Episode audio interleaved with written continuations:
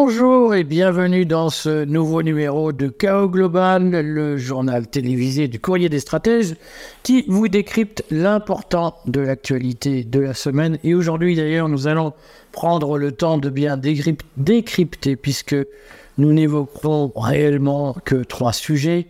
Nous allons commencer par parler des agriculteurs. Nous parlerons ensuite de euh, la décision de la Cour internationale de justice concernant Israël et le génocide palestinien.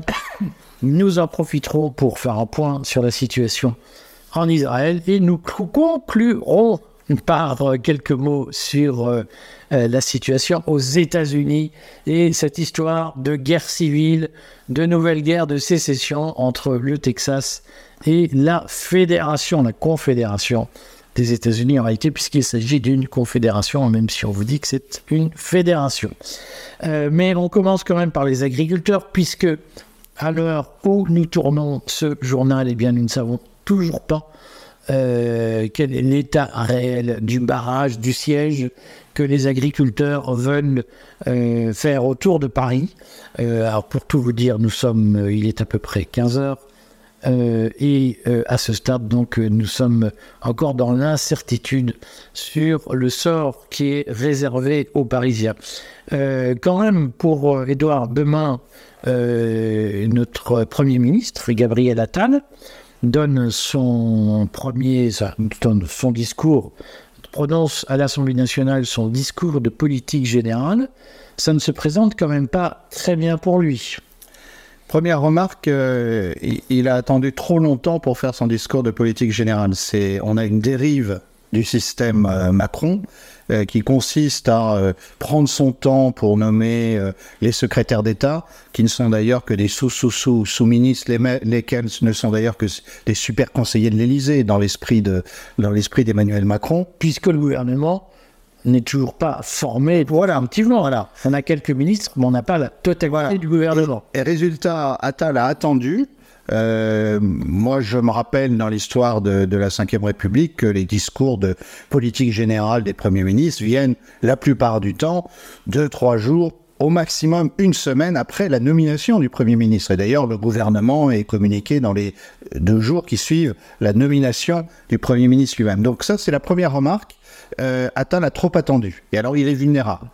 La deuxième euh, remarque, c'est que je crois que euh, la grosse erreur qui a été commise par, euh, par Macron, c'est de sous-estimer l'impact qu'a sur la population un aussi jeune Premier ministre. Alors, il pourrait être très jeune. Après tout, on a vu un, président du Conseil en, Autriche qui avait 30 ans et qui a tenu le coup pendant quelques années. Mais il apparaît comme totalement inexpérimenté. Et ça, je crois que les, Français le sentent. Et les paysans, en particulier, qui en ont gros sur la patate, sans mauvais jeu de mots, le sentent particulièrement. Donc tout ça crée une atmosphère qui est propice à euh, troubler euh, le discours de politique générale du Premier ministre. Alors j'en profite quand même pour ceux qui auraient raté quelques épisodes. Vous ne devez pas être nombreux à les avoir ratés, mais j'en profite pour refaire un récit de ce qui s'est passé depuis une dizaine de jours. Donc, comme vous le savez, un peu partout en Europe, depuis quelques mois, il y a une agitation des agriculteurs qui a réellement pris en France euh, il y a environ une dizaine de jours, avec notamment le lancement d'un barrage sur l'autoroute entre euh, Toulouse et Pau. Euh, le barrage de carbone sur lequel nous nous sommes rendus, je me suis rendu mardi dernier, euh, j'ai passé un peu de temps avec les agriculteurs, j'en ai rapporté un reportage. Si vous avez lu ce reportage mardi soir dernier sur le courrier des stratèges, vous savez que j'ai dit à peu près ce qui s'est passé à Carbone dans les jours qui ont suivi, c'est-à-dire que euh, ce barrage, certes officiellement était un barrage spontané, mais que j'ai trouvé très encadré par une FNSEA euh, extrêmement organisée, avec des revendications très précises. Le soir où je suis allé sur le barrage, je devais rencontrer le fameux Jérôme Bail, qui est, moi je disais Bale, mais en fait, quand j'ai dit je cherche Jérôme Bale, ils m'ont dit Ah, Bale euh, Et donc, euh, le fameux Jérôme Bale était à Pamiers ce soir-là, où il discutait avec Marc Fesneau des revendications de la FNSEA, euh, qui souhaitait que le gouvernement satisfie euh, pour pouvoir lever le barrage. Quelques jours plus tard, Gabriel Attal prononce son temps, comme l'a dit Édouard Husson. Alors ceux qui lisent les lettres confidentielles qui circulent un peu partout savent que cette prise de temps, cette tranquillité apparente de Gabriel Attal lui a été fortement conseillée, notamment par ses conseillers en communication, qui ont fait circuler la théorie selon laquelle il fallait laisser les agriculteurs purger leur colère et donc la laisser s'exprimer avant de faire des concessions et d'appeler à la fin de, des barrages. C'est ce que Gabriel Attal a fait. Il a finalement, vendredi dernier, accepté les propositions de la FNSEA que j'avais décrites le mardi soir dans le courrier. Euh, et Jérôme Bail a appelé à la levée du barrage le lendemain midi, samedi midi. Euh, Simplement, la comédie a commencé à, se jouer à ce moment-là, puisque lorsque Gabriel Attal est revenu de son déplacement de vendredi en Haute-Garonne, le président de la FNSEA, Arnaud Rousseau, a euh, dit devant les caméras qu'il était prêt à re-rencontrer le Premier ministre qu'il venait de quitter et qu'il ne l'avait pas prévenu, car le terrain ne suivait pas, la base ne suivait pas, et la base était décidée à continuer le mouvement. Et donc on est face à une FNSEA qui essaye de rattraper les troupes au sol, si j'ose dire, et euh, qui essaye de les canaliser, mais qui n'y arrive pas. Donc nous nous trouvons aujourd'hui dans une situation où Gabriel Attal a tiré une cartouche à côté de la cible, puisque s'il a obtenu la levée du barrage de carbone, il n'a en revanche obtenu la fin du mouvement et ce mouvement se radicalise avec une FNSEA qui est largement discréditée euh, aujourd'hui et qui euh, voit petit à petit euh, le bateau, son bateau prendre l'eau d'un peu partout. Donc si vous voulez connaître la suite, donc suivez les colonnes du courrier des stratèges, nous ferons des reportages sur le terrain si les agriculteurs font réellement le siège de Paris. Nous multiplions les, les interviews d'agriculteurs. Alors le siège de Paris a été en partie décidé par un collectif une avant-garde révolutionnaire d'agriculteurs, dont Sébastien Béraud, que nous interviewons depuis plusieurs jours régulièrement sur le courrier, jusqu'à hier soir encore. Et nous recevons tout à l'heure un autre responsable agricole indépendant dont nous vous donnerons l'interview euh, en même temps que sur la télévision ce soir. Suivez nos colonnes et puis suivez-nous dans les jours à venir et nous ferons d'ailleurs peut-être euh, une escapade en Belgique pour aller voir euh, l'état du mouvement des agriculteurs belges euh, qui eux-mêmes sont d'une façon ou d'une autre un peu les, petits frères des agriculteurs français. Je vais encore me fâcher avec les Belges. Ça n'a rien de péjoratif, bien entendu, de dire que les agriculteurs belges sont des petits frères. Ne manquez pas les informations que nous avons données sur la FNSEA, qui est, de mon point de vue, aujourd'hui le cœur du problème des agriculteurs. La FNSEA est au centre d'un système extrêmement corporatiste. Tu connais l'histoire de la FNSEA, Edouard? Dans les grandes lignes. Il va nous la refaire un jour. Et donc, euh, lisez, j'ai publié le budget de la FNSEA 2023. J'y rappelle, j'y souligne que les cotisations des adhérents ne représentent que euh, moins de 30% c'est euh, représentant 28% des ressources totales de la FNSEA, l'essentiel des ressources, les deux tiers des ressources de la FNSEA sont apportées par l'État, par des subventions, par des contributions obligatoires. Donc la FNSEA a poussé jusqu'au bout ce modèle de syndicalisme où on vit de subventions et plus d'adhérents, et où donc lorsque l'adhérent n'est pas content, eh bien on en prend bonne note et on s'en félicite. Et on écoute surtout ce que dit le ministre parce que c'est le ministre qui tient les cordons de la bourse. Redisons-le, beaucoup de bruit, de rumeurs circulent sur le fait que l'agriculture française est victime du marché. Redisons-le, l'agriculture en France, c'est tout sauf le marché concurrentiel. L'agriculture en France est un univers hyper réglementé, hyper administré, est hyper noyauté par ce qu'on appelle le corporatisme, c'est-à-dire l'auto-gouvernement de l'activité professionnelle par les professionnels eux-mêmes. Euh, ça a été inventé sous Vichy, euh, ce corporatisme agricole. Et en fait, quand on fouille l'histoire de la FNSEA, on découvre que ceux qui tenaient la corporation de l'agriculture sous Vichy, euh, sont revenus au pouvoir à, l'intermédiaire de la FNSEA à partir de 1947-48 et ont noyauté la FNSEA pour en faire ce qu'elle est devenue aujourd'hui. Euh, Edouard, est-ce que tu penses que l'agriculture française euh, peut sortir de sa misère, doit sortir de sa misère en sortant de l'Union européenne? Oui, alors je fais juste une toute petite comparaison avec le cas allemand, mais pour souligner euh, l'attention qu'il faut porter. En France, c'est à la FNSEA. En Allemagne, on l'avait dit contre tous ceux qui nous expliquaient que la révolution était aux portes de Berlin. Euh, en Allemagne, le DGB, euh, le, pardon, le, euh, oui, c'est ça, de la, le syndicat de la, de, des agriculteurs en Allemagne est dirigé par quelqu'un proche de la CDU. Donc, à chaque fois, on n'a pas des gens qui sont extérieurs au système. Et euh, ce euh, directeur euh, du syndicat des agriculteurs en Allemagne, il est membre de conseil d'administration ou conseil de surveillance d'un certain nombre d'entreprises. La différence entre la France et l'Allemagne, c'est qu'en France, c'est l'État, c'est donc l'argent du contribuable qui sert à acheter euh, les syndicalistes, alors que en Allemagne, euh, le système s'entretient parce que les syndicalistes siègent dans les mêmes instances que euh, le patronat. C'est la, la différence, mais dans les deux cas, on a un mouvement apparemment contrôlé. La question est de savoir si quelque part en Europe, le mouvement va échapper à ceux qui veulent le contrôler. Alors ça nous ramène à une autre question qui est, je crois, la question la plus, la plus importante. Quelle est, la part euh, de l'Union européenne euh, dans ce qui se passe? Quelle est la responsabilité de l'Union européenne dans ce qui se passe?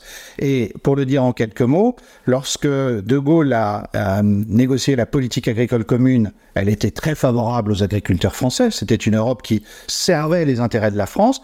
On a vu la situation se détériorer progressivement parce que, euh, au moins après Pompidou, nos présidents ont moins bien négocié. Et puis, il y a eu euh, l'élargissement de l'Union européenne après euh, l'ouverture euh, de l'ancien bloc soviétique. Et là, c'est devenu de moins en moins avantageux à cause des agriculteurs d'Allemagne de l'Est, à cause des agriculteurs polonais et d'autres. Et dans ce cadre-là, les Français sont allés négocier chaque fois une petite enveloppe qui permettait de maintenir la paix sociale en France. Mais aujourd'hui, il est très clair que l'agriculture est un, domaine où il faudrait que immédiatement un gouvernement français mette sur la table tous les problèmes qui, qui, se posent et demande une renégociation systématique.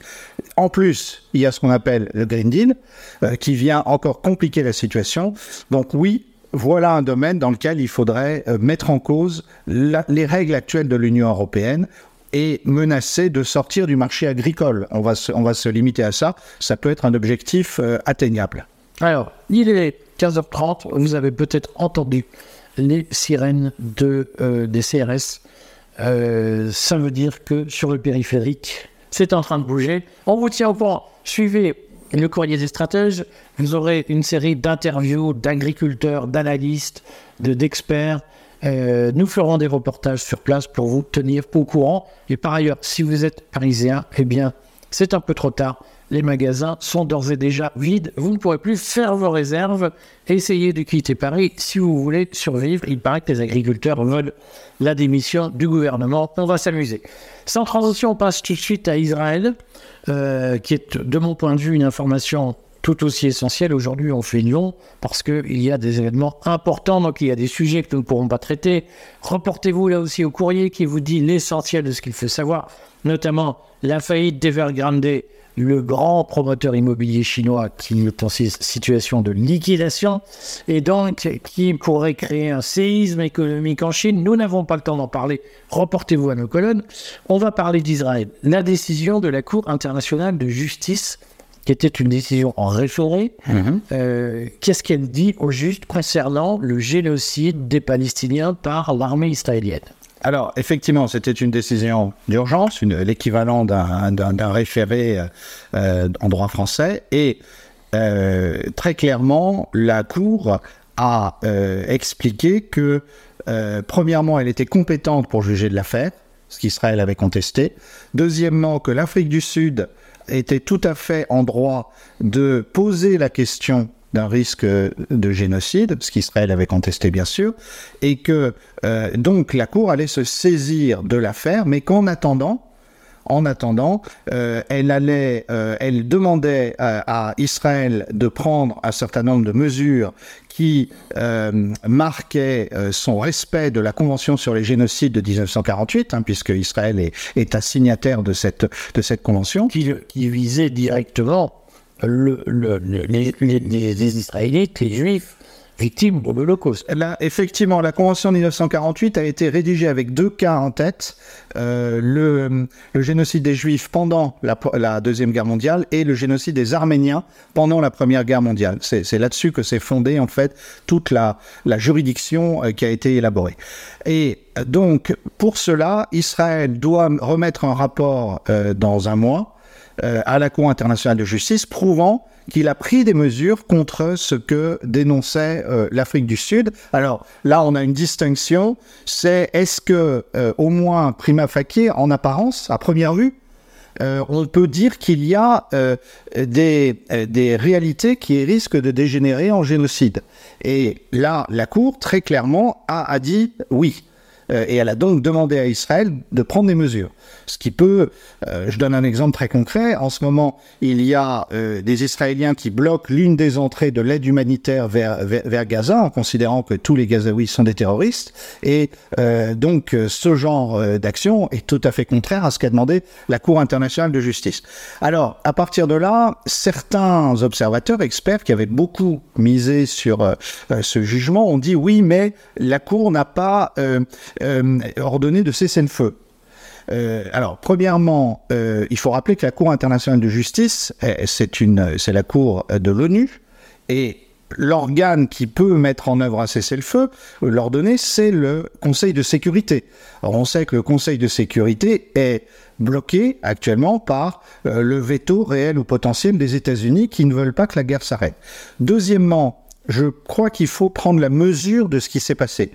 Euh, jusqu'à maintenant, Israël a toujours refusé finalement de prendre en compte les considérations de droit international. On sait le mépris dans lequel euh, Israël tient l'Organisation des Nations Unies tout en y siégeant, et on sait que ce qui se joue depuis 1948, et on dit ça en toute euh, neutralité, sans aucune acrimonie, c'est le fait que Israël a pris ce que lui donnait l'ONU, mais n'a pas euh, en échange, assumer les responsabilités que lui demandait d'assumer l'ONU, c'est-à-dire de respecter euh, l'existence d'un État palestinien à côté euh, de l'État d'Israël. Et donc là, on a un tremblement de terre dans euh, la communauté internationale. Euh, la, la, meilleure preuve, c'est que le secrétaire d'État américain s'est entretenu avec le ministre des Affaires étrangères sud-africain quelques heures avant que la décision soit rendue. On peut penser qu'elle était connue par, par certains initiés, même si personne n'en parlait. Donc ça veut dire qu'il s'est passé quelque chose et ça veut dire qu'il y a une base et tout le travail, tout le soft power d'Israël dans les 20 à 30 dernières années après le rejet des accords d'Oslo et pour prouver qu'ils étaient dans leur bon droit euh, à Gaza ou en Cisjordanie est évidemment mis à mal. Alors ça n'est que le droit. On sait que le droit sans la force euh, risque de, rester de rester lettre morte. Euh, malgré tout, si on met ça en rapport avec la situation sur le terrain et la coalition qui neutralise les États-Unis et Israël sur le terrain, on voit qu'il se passe des choses. Alors, quand même, ce qu'il faut souligner avant qu'on ne fasse un point sur la situation militaire et notamment sur euh, cette rumeur euh, grandissante d'une guerre euh, directe avec le Liban, d'une invasion du Liban par les Israéliens, quand même cette histoire de droit international, puisque l'Occident adore se présenter comme la terre du droit contre les démocraties libérales, contre les dictatures, les régimes autoritaires, le reste du monde. Euh, ça pose quand même un sacré problème qu'aujourd'hui, euh, y compris dans nos médias, dans le cartel des médias subventionnés qui soutiennent massivement Israël, ça pose quand même un problème qu'on qu'on ait eu très peu d'écho sur cette décision de la Cour internationale de justice. Je regardais encore la, presse ce matin, je la regarde tous les jours. Euh, cette décision n'a pratiquement pas eu d'écho dans le cartel des médias subventionnés. Euh, ça pose quand même un problème que l'Occident aujourd'hui se présente comme le, chevalier blanc qui défend, euh, comme disait toute la civilisation judéo-chrétienne et qui, au fond, ne fasse aucun cas des, traités signés, puisque, comme tu l'as dit, cette Cour internationale de justice n'a pas rendu une décision en l'absence d'Israël. Elle a rendu cette décision parce que Israël a signé le traité euh, créant la Cour internationale de justice et Israël reconnaît la, légitimité, la capacité juridique de cette Cour internationale. Comment l'Occident pourra-t-il durablement justifier le fait qu'il ne respecte le droit international que lorsque ça lui profite et qu'il l'ignore superbement lorsque il considère que le droit nuit à ses intérêts. Alors, je crois qu'on est au cœur du sujet. D'abord, euh, ce double euh, standard n'est plus accepté. On l'a vu au moment de la guerre d'Ukraine. Euh, quand bien même on, accepte de dire qu'il y a une agression russe et on, rejette le, tort sur la, sur la Russie, l'Occident était persuadé que tout le monde euh, allait euh, le suivre dans ses sanctions et dans ses condamnations de la Russie. Or, ça ne s'est pas passé. Pourquoi est-ce que ça ne s'est pas passé? Parce que le reste du monde ne veut plus euh, de ce double langage occidental. Donc ça, je crois que c'est très clair. La deuxième chose, c'est qu'effectivement, on a un, drame spécifique qui, je crois, est le drame européen. Quand on regarde bien jusqu'aux années 70, quelles que soient les pulsions de violence des États-Unis et euh, son côté, leur côté unilatéral, il y avait euh, en Europe de, de, grandes figures. Euh, pensons, c'était le cas de Georges Pompidou, c'était le cas de Willy Brandt, c'était le cas de, de Kreisky, le chancelier autrichien, de Olof Palme en, en, Suède, qui toujours rappelait le droit international et qui disait que le rôle de l'Europe dans ce qu'on appelait la communauté occidentale, c'était précisément de, garder une forme d'équilibre. Ces gens-là, petit à petit, ont disparu, euh, euh, et euh, aujourd'hui, on n'a plus que des intérêts soumis à, ceux euh, des États-Unis. Euh, un exemple, euh, en représailles, les Israéliens demandent qu'on arrête de financer l'agence des Nations, des Unies qui, intervient en Palestine, l'UNRWA.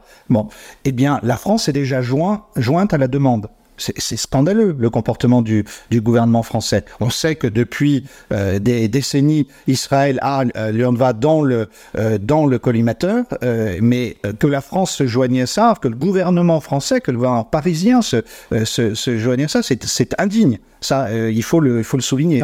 on précise que cette demande se justifie officiellement parce que on soupçonne certains employés de l'UNRWA d'avoir euh, participé aux attaques du Hamas et donc ça justifie la fin du financement de cette agence qui est chargée de prendre en charge les réfugiés palestiniens depuis 1948 et l'UNRWA gère un certain nombre de camps de réfugiés à travers euh, le, Proche-Orient, en Cisjordanie, euh, évidemment, à Gaza, au Liban et en Syrie, notamment et en Jordanie, bien entendu.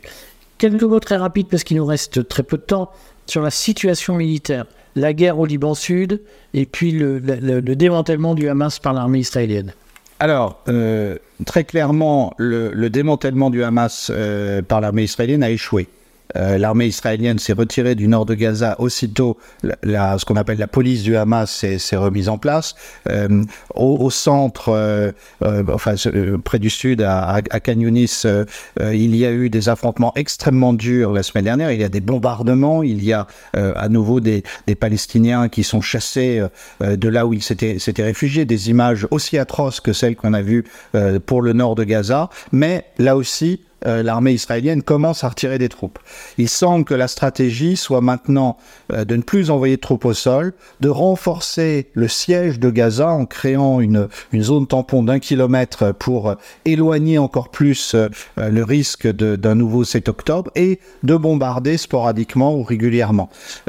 alors l'armée israélienne se concentre effectivement au nord, elle se concentre au nord. La question, ça fait trois semaines qu'on parle d'une attaque imminente du Liban aura-t-elle lieu?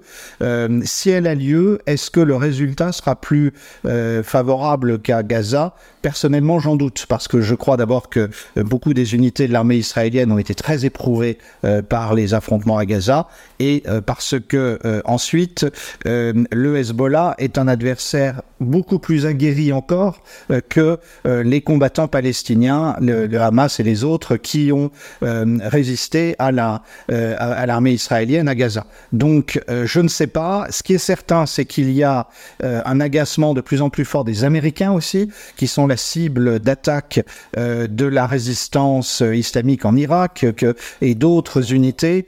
il y a eu une frappe à la frontière de la Jordanie et de la Syrie. On, se demande pourquoi les Américains en font tant de bruit, parce qu'en fait, il y a déjà eu 118 frappes contre des bases américaines depuis le, le, 7 octobre, venant en général partie d'Irak.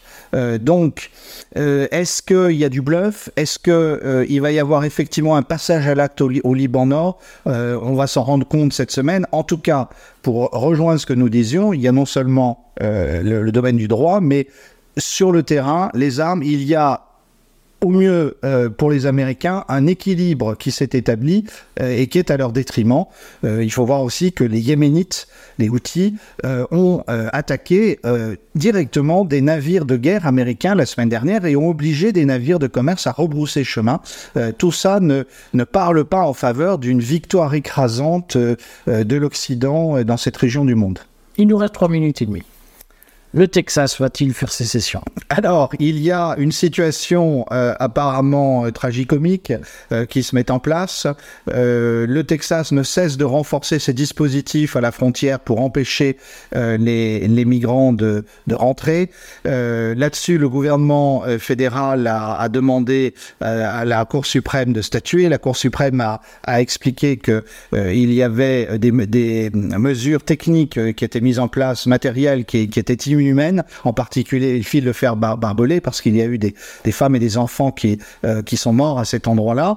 Et à, ce moment-là, euh, le gouverneur du Texas a expliqué qu'il n'appliquerait pas ce que demandait la Cour suprême, euh, qu'il enverrait la garde nationale du Texas pour s'opposer à toutes les troupes fédérales qui voudraient appliquer ce que dit la Cour suprême. Alors sur le papier, euh, on a euh, une situation apparemment de sécession, euh, on pourrait dire, du Texas, puisque il y a une quinzaine d'États républicains dont les gouverneurs sont républicains qui se sont solidarisés avec leurs collègues.